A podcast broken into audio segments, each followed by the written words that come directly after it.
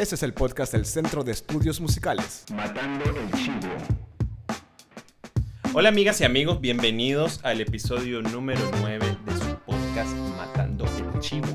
Un podcast hecho por músicos para cualquier amante de la música. Yo soy Don Sevilla desde el Centro de Estudios Musicales desde la ciudad de Managua, Nicaragua. Empezamos. En esta ocasión tenemos de invitada a una amiga chapina, oriunda de la ciudad de Guatemala, al norte de Centroamérica, con la que he tenido chance de componer y compartir escenario también. Démosles la bienvenida a Sofi Miranda. Hola Sofi, ¿cómo estás? Hola, mi don querido, bien, gracias. ¿Tú qué tal? ¿Cómo estás? Muy bien, muy bien, te decía con salud, aquí encerrado, en cuarentena desde hace como tres meses pero contento de poder trabajar pues en lo que más me gusta. He estado trabajando en un disco, he estado haciendo, dando clases, dando talleres, entonces hay, hay cosas que hacer. ¿Y vos qué, qué, qué has hecho? ¿Cómo has Qué estado? ¿Cómo lo has pasado? Bien, también aquí en casa, pues tratando de mantener la, la cordura y no la gordura, eh, dirían por ahí. Eh, es complicado, ha sido complicado, Claro, complicado. pero pero bien, ahí sí que tenemos por ventaja, a pesar de que no estemos trabajando, eh, muchos músicos, pues tenemos la ventaja de podernos refugiar en, en un rinconcito de música, de arte, podemos desahogarnos, podemos llorar, podemos ser felices a través de, de nuestro arte, ¿verdad? Y yo creo que eso es algo que es una ventaja, es una bendición que no tiene cualquier otro mortal más que nosotros. En estos momentos Claro. eso es lo Vos, importante. vos tenés un proyecto como, como solista, ¿no? Vos, vos tocás en los clubs en, en la ciudad de Guate. Sí. Eh, ¿Qué es lo que haces? ¿Qué es lo que estás haciendo? Contanos un poquito. Bueno, antes de que toda esta situación pandémica empezara, eh, me, sí, me dedicaba a tocar covers más que todo, ¿verdad? Yo creo que es una muy buena forma de empezar, de, de crear, Claro. como diríamos aquí, la calle te hace callo. Claro, no, todos hemos tocado cover en, en muchos momentos de nuestra vida. Definitivamente, y es con lo que uno se empieza a capitalizar.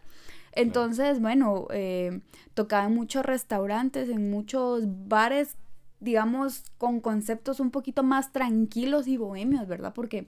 ¿Cómo se le dice eso? Vos sabés, este, porque hay una palabra en Nicaragua que se, se llama chiviar, que es cuando vos tocas en un restaurante, en un bar. En México se le llama el hueso. Voy a, voy a un hueso. Cuando vos decís en la Ciudad de México voy a, voy a huesear, es porque vas a tocar en un restaurante o en un evento en el que te pagan. Y usualmente tocas covers. ¿Hay alguna palabra en Guate? Fíjate que para tocar, bueno, el huesear aquí es Ajá. como una expresión un poquito delicada porque, eh, digamos, las personas hueseras son las que tocan Ajá. cualquier tipo de música, sí, eh, específicamente covers, pero que tocan a cualquier precio. Ya. ¿Me entendés? Entonces, muchas veces se, le- se habla despectivamente de, de las Sí. personas, de los Sí, hueseros aquí, aquí. aquí porque también es medio como, despectivo. En México también es medio despectivo. Ustedes les dicen chivos, ¿verdad? Igual que en Sí. Costa Rica, creo que chivos. Igual que en Costa Rica. Aquí toques. Aquí, bueno, hay que sacar toque, hay que, hay que tocar, generalmente toques, pero yo creo que en sí, eh, tal vez coberear también, como, sí, me toca coberear, ¿verdad? Entonces a eso Claro. me, me dedicaba antes, a, a coberear. ¿Y se puede vivir como músico? ¿Se puede vivir como músico en la ciudad de Guatemala actualmente? Bueno, obviamente ahorita con lo del, lo, lo del coronavirus y el COVID, obviamente todo el mundo está pausado. Eh, Sí, absolutamente todos los músicos en este planeta, o sea, a esos niveles de extremo, todo el Sí, mundo está sí, sí. parado. ¿me Sí, entiendes? todo mundo, Pero definitivamente. en una situación normal, está, eh, ¿crees que en Guatemala se pueda, se pueda vivir este, de músico, de como músico? Sí, yo te digo, eh, viví de eso, o sea, eh, estuve viviendo que los últimos tres años de músico.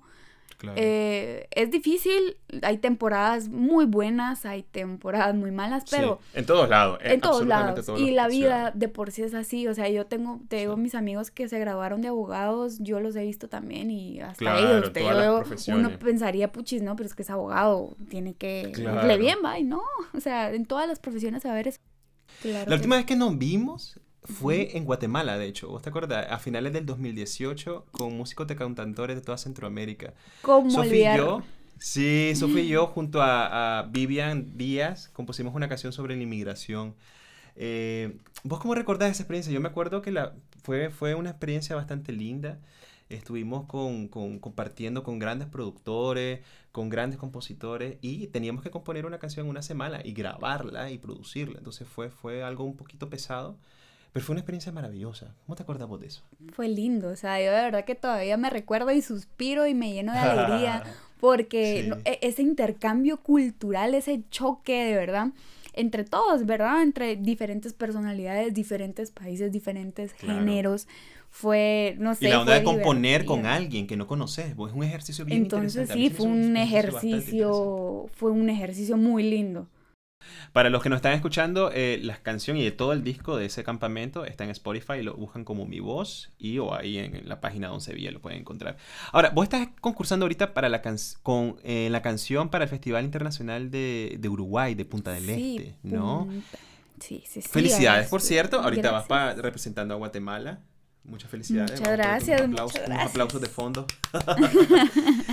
este, contanos un poquito de esa canción, de qué habla, eh, cuando la compusiste. eh, Bueno, yo la... eh, la canción es, es de una temática un poco... Un poco no, es, es de una temática romántica, ¿verdad? ok. Desde un punto de vista romántico relajado, le llamo yo, porque...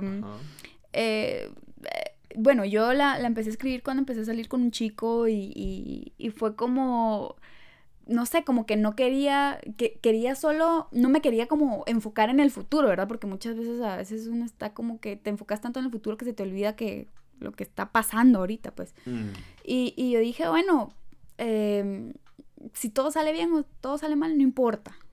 La cosa es de que la pasemos bien ahorita, eh, eh, estemos enfocados. Y la canción se llama Si nos perdemos. Entonces la canción dice, no hay nada que perder si nos perdemos. O sea, al final, eh, sí, fue una canción romántica que, que yo la empecé a escribir justo cuando, cuando, cuando salía, empecé a salir con él, ¿verdad?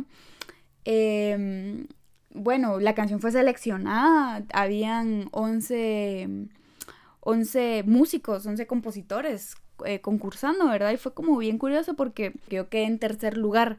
Eh, Aymin Etwal, eh, que es un compositor maravilloso de, de- Antigua Guatemala, eh, fue como el, el artista más popular. Entonces, a raíz de, de esas votaciones, eh, eligieron a los primeros lugarcitos y ya se pusieron como, bueno, entre ellos, ¿a quién? ¿A quién? ¿A quién? ¿Verdad? Y no, yo de verdad que bien honrada porque sí habían eh, muy buenos, muy buenos compositores eh, participando y, y es una responsabilidad, quiera que no darle voz Claro, por a un país porque yo país. digo, bueno, yo soy, can- yo, yo dije, me, me, me puse a pensar, es complicado como decir yo voy a representar Claro. porque mm, eh, Guatemala, Centroamérica es un país bien diverso, es un país bien diverso, es mm, eh, multicultural, eh, multilingüe, entonces sí es, eh, sí es complicado decir yo voy a representar porque hay muchos colores, muchos idiomas, mucha, eh, mucha mezcla de todo, ¿verdad? De historia sobre todo. Entonces es una responsabilidad bien, bien grande como, como llevar esa diversidad eh, en tu voz, en tus canciones, a pesar de que tal vez lo mío es algo muy pop, yo llevo mucho en mi corazón a esa diversidad, ¿verdad? Por ejemplo, yo te digo, eh, mujeres que representan a los pueblos originarios de aquí de Guatemala, como lo es Chumilcaj, como lo es Sarita Curruchich, que son compositoras maravillosas, entonces sí me da a veces como un poquito de, de, de cosita decir yo represento, porque Claro. eh, por mucho que yo las lleve en, en mi corazón, eh, es complicado como darle voz a, a, a- a esas a esa parte de la historia y a esa parte de Guatemala, ¿verdad? Claro, pero al final del día también vas por tu canción, ¿no? Sí, claro, La- claro. la- la- por, tu, por, por, por, tu- por, por méritos que vos tuviste también. Y Sí, te va a ir muy claro. bien, vas a ver. Ojalá Y que nos podamos ver por sea. allá porque Ah, eh, sí. está- estamos ah, hablando antes, antes de entrar al podcast que nosotros acá con el SEM estamos eh, organizando el de Nicaragua y bueno, vamos a ver si se puede viajar en ese, en ese entonces, ¿no? Ahora, bueno, vamos a entrar al tema de esta semana. Estábamos hablando antes, eh, Sofía y yo, sobre, sobre un tema muy particular. Hay eh, muchos artistas a lo largo de la historia de la música que probablemente no son muy buenas personas o no fueron buenas personas, ¿no? Podemos tener en el caso de eh, Michael Jackson, que fue acusado de pedofilia. Pues también, no solamente en- dentro de la música, ¿no? Wagner, bueno, a Wagner era músico, pero T.C. Eliot y Rimbaud Rimbaud, perdón, este, pasó su vida adulta como traficante de esclavos y T.C. Era antisemita y etcétera, ¿no? Entonces, ¿hasta qué punto nosotros, no solo como músicos, sino como eh, admiradores de, de, la obra musical y artística de, de ciertos artistas, podemos nosotros separar el arte tan maravilloso de esta gente del artista como él como persona? ¿Vos qué pensás, este, eh, Sophie? ¿Vos crees que se puede separar al artista como persona de su obra artística? Yo creo que hasta cierto punto sí se puede, porque, mm, o sea, suponte tú, eh, Michael Jackson desde niño eh, era un genial artista, pues, o sea, eh, un genial cantante, era bailarín, era compositor, músico, o sea, y fue hasta después que se le descubrió eh, todo lo que él lo que él estaba haciendo, pues que se le descubrieron varias denuncias. Eh, yo siento que hasta cierto punto sí, porque por ejemplo, por, por, ahí dicen, ¿verdad? Hay una frase que dice, corazón que no ve, corazón que no siente. Claro. No, pero eso es otra cosa, sí. Pero por ejemplo, yo cuando vi, hay un documental hace poco eh, que salió de HBO que se llama Living Neverland, que es largo, dura como cuatro horas. Pero eh, hablan dos víctimas de, de, él como artista, ¿no? Y es muy impresionante, es bastante chocante. Vos terminás el, el, documental viendo, quedándote así como que, what the fuck, qué, qué, qué, terrible es lo que pasó, ¿me entiendes? Este hombre tan carismático, dice cómo tan, puede... Tan talentoso y, y, a, mí me gusta la música de Michael Jackson, no voy a, no voy a, a mentir, ¿no? Pero cuando después escuchaba su música en la radio, no, no podía dejar de tener ese conflicto. Pensar que ese maje que hizo una súper buena rola, que baila súper bien, con ese buen personaje, fue capaz de hacer cosas tan feas, me generaron un conflicto. ¿verdad? ¿Me entendés? Claro, como consumidor de música, digamos. Como consumidor y como fan también, ¿me entendés? Hay muchos fans que, que, dicen que no, que no es posible, que no sé qué, pero hay otros que dicen, pues, pues puede ser posible, son muy verosímiles las acusaciones. Entonces, ¿vos qué pensás? Si está vivo el artista, porque hay una diferencia con la que esté vivo que esté muerto. ¿Me entendés? O sea, yo no tengo culpa de que hace 300 años la, humanidad fuera traficantes de esclavos, ¿no? Pero si hiciste una novela maravillosa o una pieza musical maravillosa, pues yo creo que la puedo apreciar.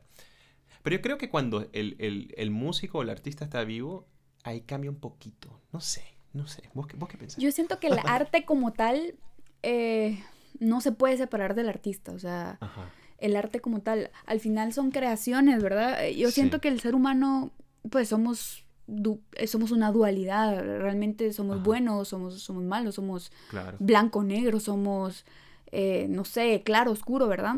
Entonces, ahí la parte buena, tenemos, todos tenemos una parte buena y una parte mala, un cielo y un infierno, dirían también. Entonces, pues eh, si, si, la persona eh, expuso, ¿verdad? Lo que, lo que tenía adentro, expuso su arte, por ejemplo, como decía Michael Jackson, ¿verdad? Que hizo obras demasiado geniales, de composiciones muy lindas. Yo creo que eso como tal no se puede separar, ¿verdad? Porque no es como, bueno, por ejemplo yo, ¿verdad? Puedo hacer una, una canción ahorita que sea un hit porque es, tiene una composición demasiado linda, una letra demasiado linda, ¿verdad? Pero de repente vengo yo y lo quedo y me vuelvo, yo qué sé, asesina serial, por ejemplo. Claro.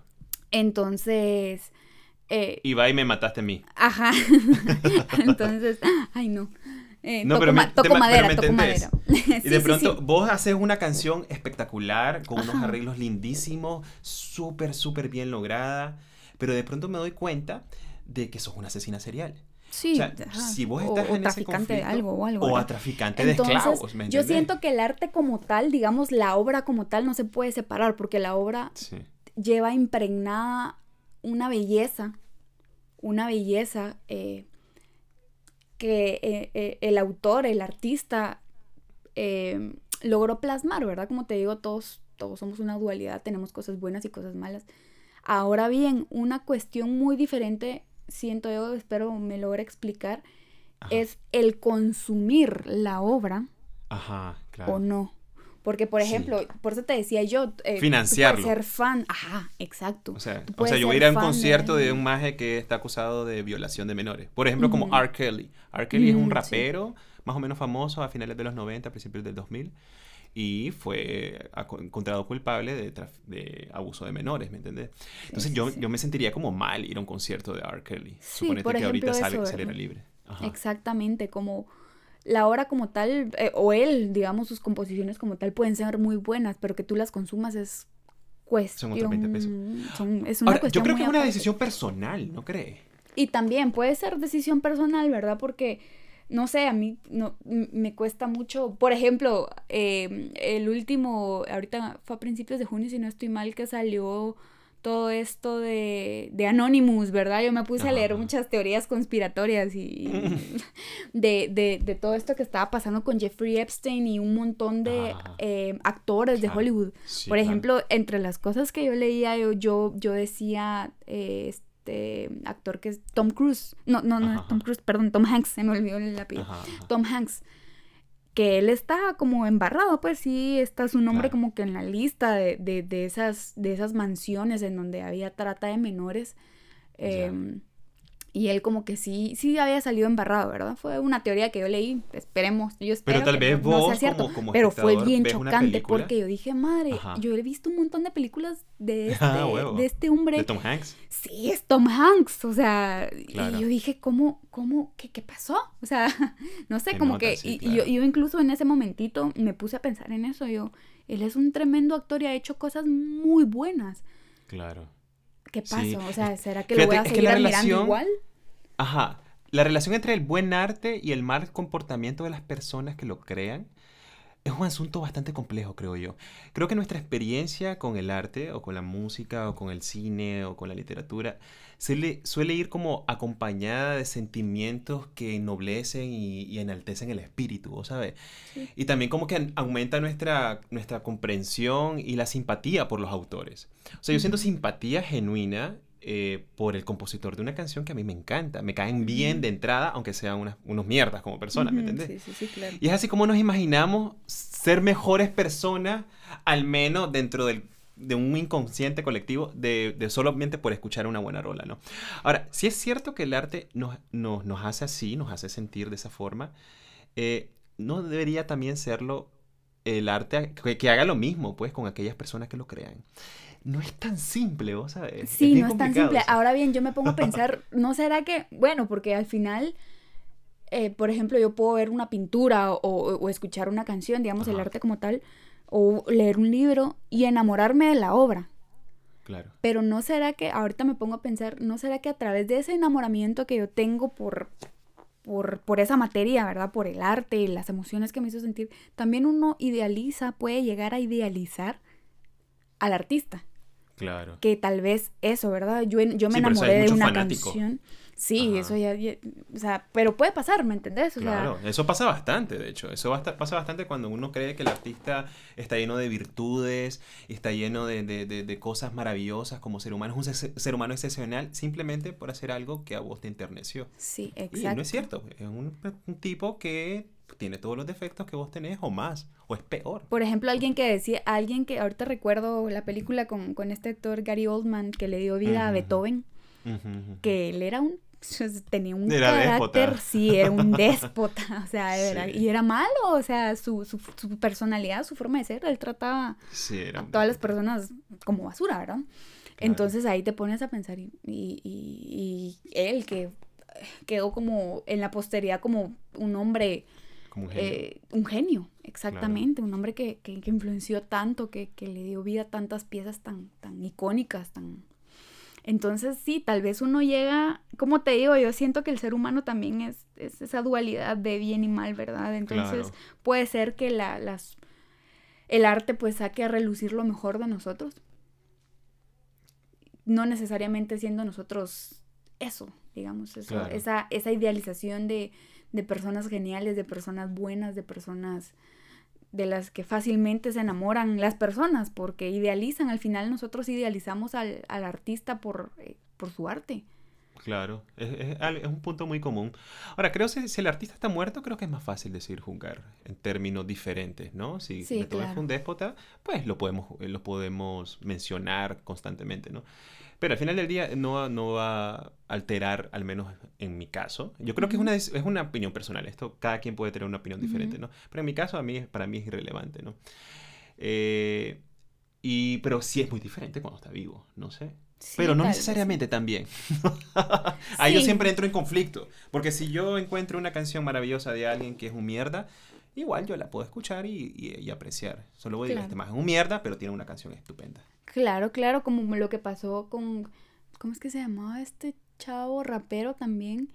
Que tenía muchas fans, Chris pero Brown, que era el ¿no? novio, Chris Brown, exacto, que le que- metió una somatada a, su a novia Rihanna. Rihanna. Sí. Y que eh, a raíz de eso él perdió como muchos seguidores. Igual pasó, por Claro. ejemplo, con Justin Bieber cuando era más chavito que Ajá, estaba en un balcón y, la y- y le, y le escupió a una niña desde el balcón, va, y todos así como que este cuate, que, que, que puchis. Ajá. Claro. Entonces sí, no sé, es... em, Sí, al final del día es una decisión ética una que uno tiene que decisión, tomar sí, personalmente. ¿no? Porque una cosa es de que, por lo que hablábamos, ¿verdad? El arte como tal, como, como exposición de, de- de- de tu ser, como exposición de, de- de la cultura que, que tenés, como exposición de, de- de- de tu ser humano. Y el consumo, ¿verdad? Que es... Yo, yo, por ejemplo, bueno, yo puedo apreciarlo, decir, wow, qué bonito y esto, pero que yo lo consuma y que yo reproduzca para que la persona vuelva, eh, no sé, como hacer lo mismo ah, no sé, no sé, es como, sí, es una, es una cuestión, es bien complicado, ¿verdad? Es complicado. Pero claro. Al final del día Michael Jackson está muerto y no somos contemporáneos ni de Picasso ni de Caravaggio, así como que nada que digamos o digamos podría afectarlo a ellos de alguna manera, ¿no? Sí, no, no se puede afectar. Sí, pero que- es una posición personal de vos frente al artista. Sí, y- por y ejemplo esto. ¿verdad? De venir, si- si en dado momento se hubiera comprobado que Tom Hanks eh, haya estado involucrado en esas fiestas de tratas de menores, Claro. eh, yo decir, yo no vuelvo en mi vida a ver una película de Tom Hanks porque, cine, claro. ajá, en el cine, no vuelvo a pagar una entrada en el cine, no vuelvo a ver ninguna porque tengo mi ética y es... Claro, tendría sentido. Tendría sentido, yo creo que Exacto. cada persona está en su derecho Claro.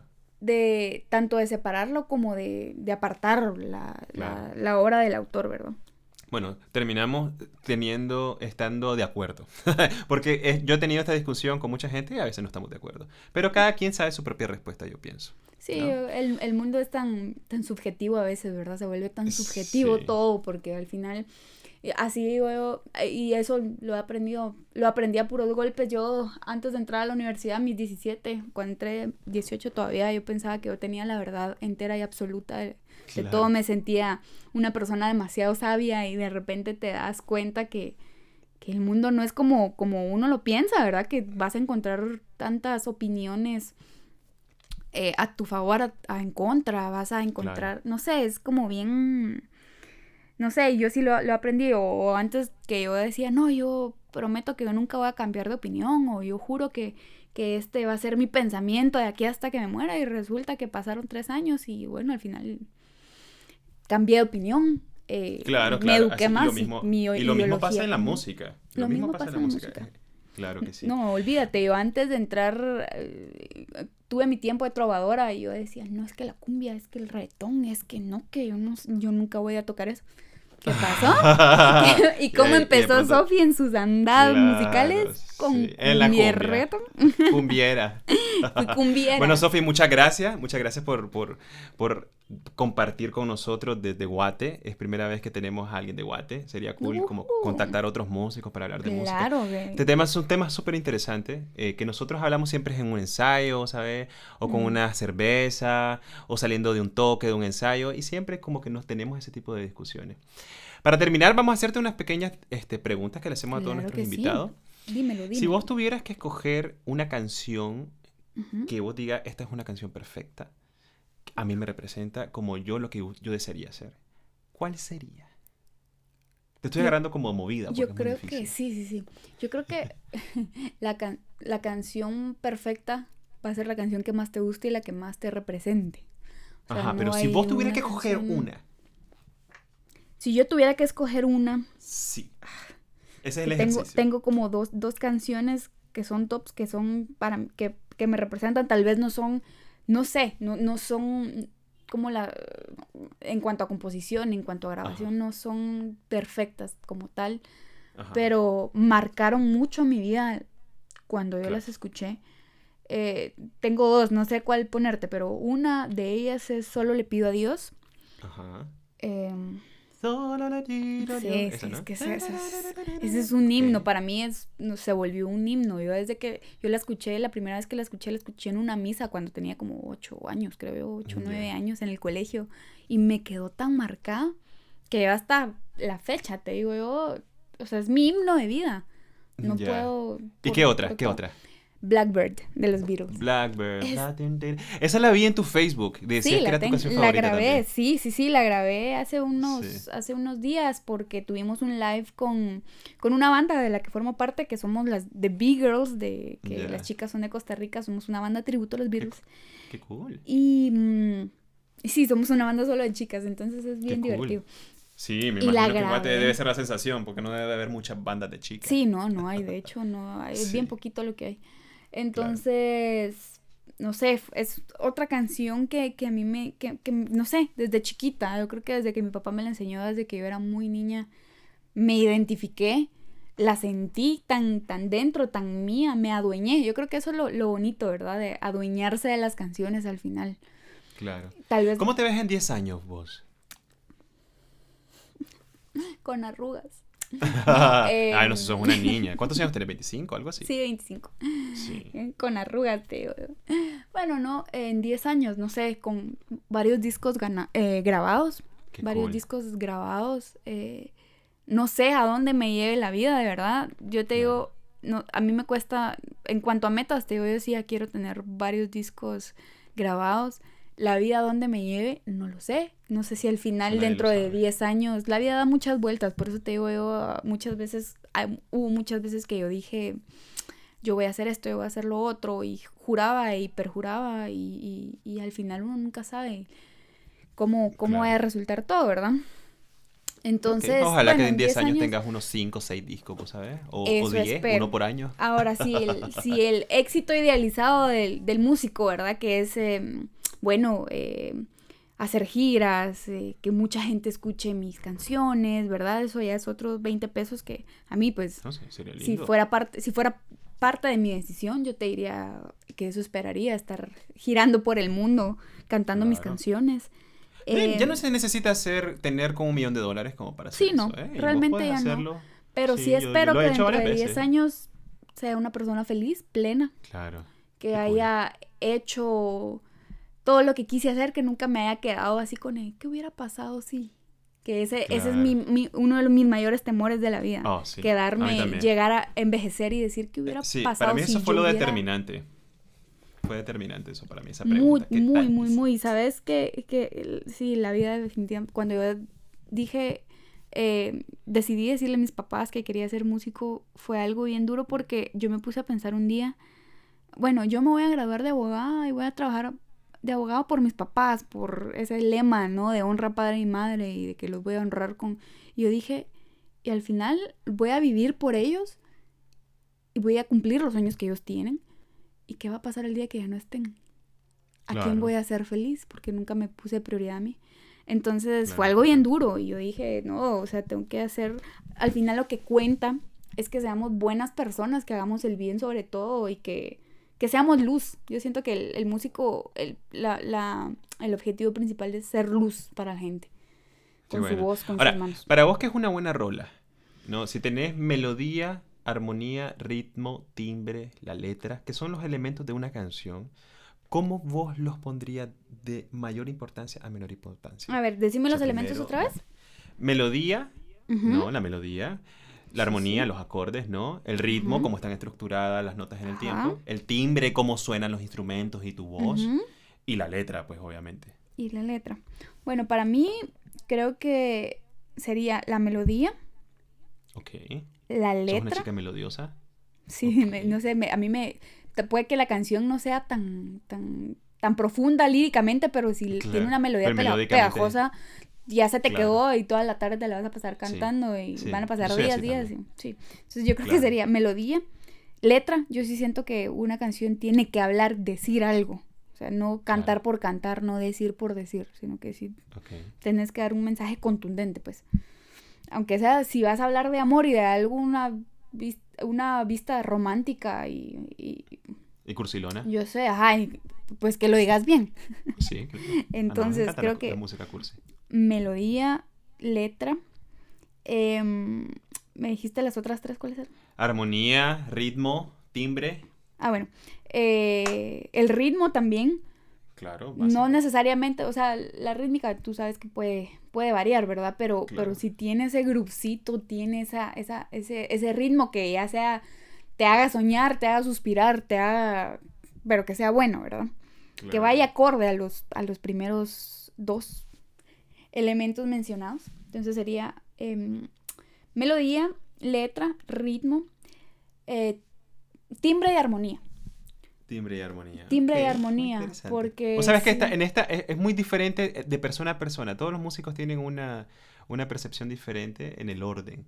Y siempre se me hace muy interesante porque no hay una respuesta correcta, vos sabes. Sí, no, realmente no hay una receta. o así le, pregun- Ujú. a- le preguntaban a Drexler que, mira, ¿y cómo es tu, cuál es tu receta para componer? Y él decía, no, yo no, no tengo. O sea, cambia. De canción a canción cambia. De momento a momento cambia.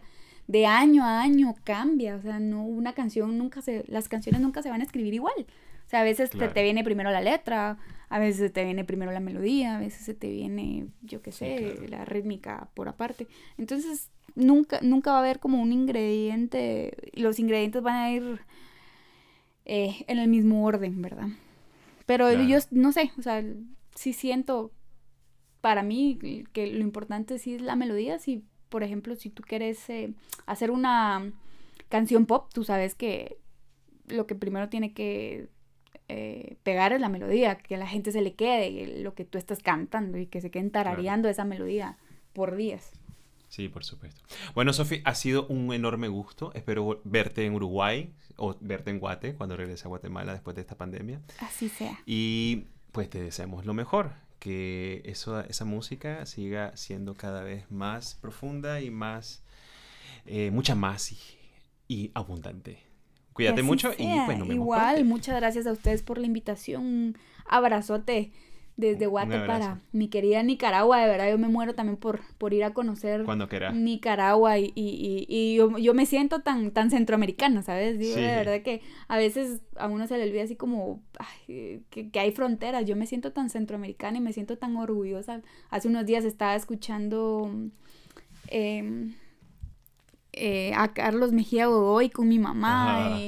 Y, ay, nosotras cantábamos sus canciones y, y, tuvimos, y cantó la de Nicaragua, Nicaragüita. Y yo me Ah. sentí tan nicaragüense en ese momentito que no sé, hasta me, me sentí, tuve un patriotismo ahí, a pesar de que yo nunca he ido al país. eh, Bueno, cuando quieras. te tengo a ti y a muchos más amigos nicas Claro. que de verdad, eh, no sé, los veo y, y es un amor tan profundo y es un cariño y una admiración tan profunda, ¿verdad? Que me siento tan nicaragüense también. Entonces bien, les sos- mando un fuerte bienvenida abrazo. cuando quieras. Muchas gracias. Bueno, muchísimas gracias por acompañarnos y muchísimas gracias a ustedes por acompañarnos. Esto fue Matando el Chivo y nos vemos en la siguiente ocasión.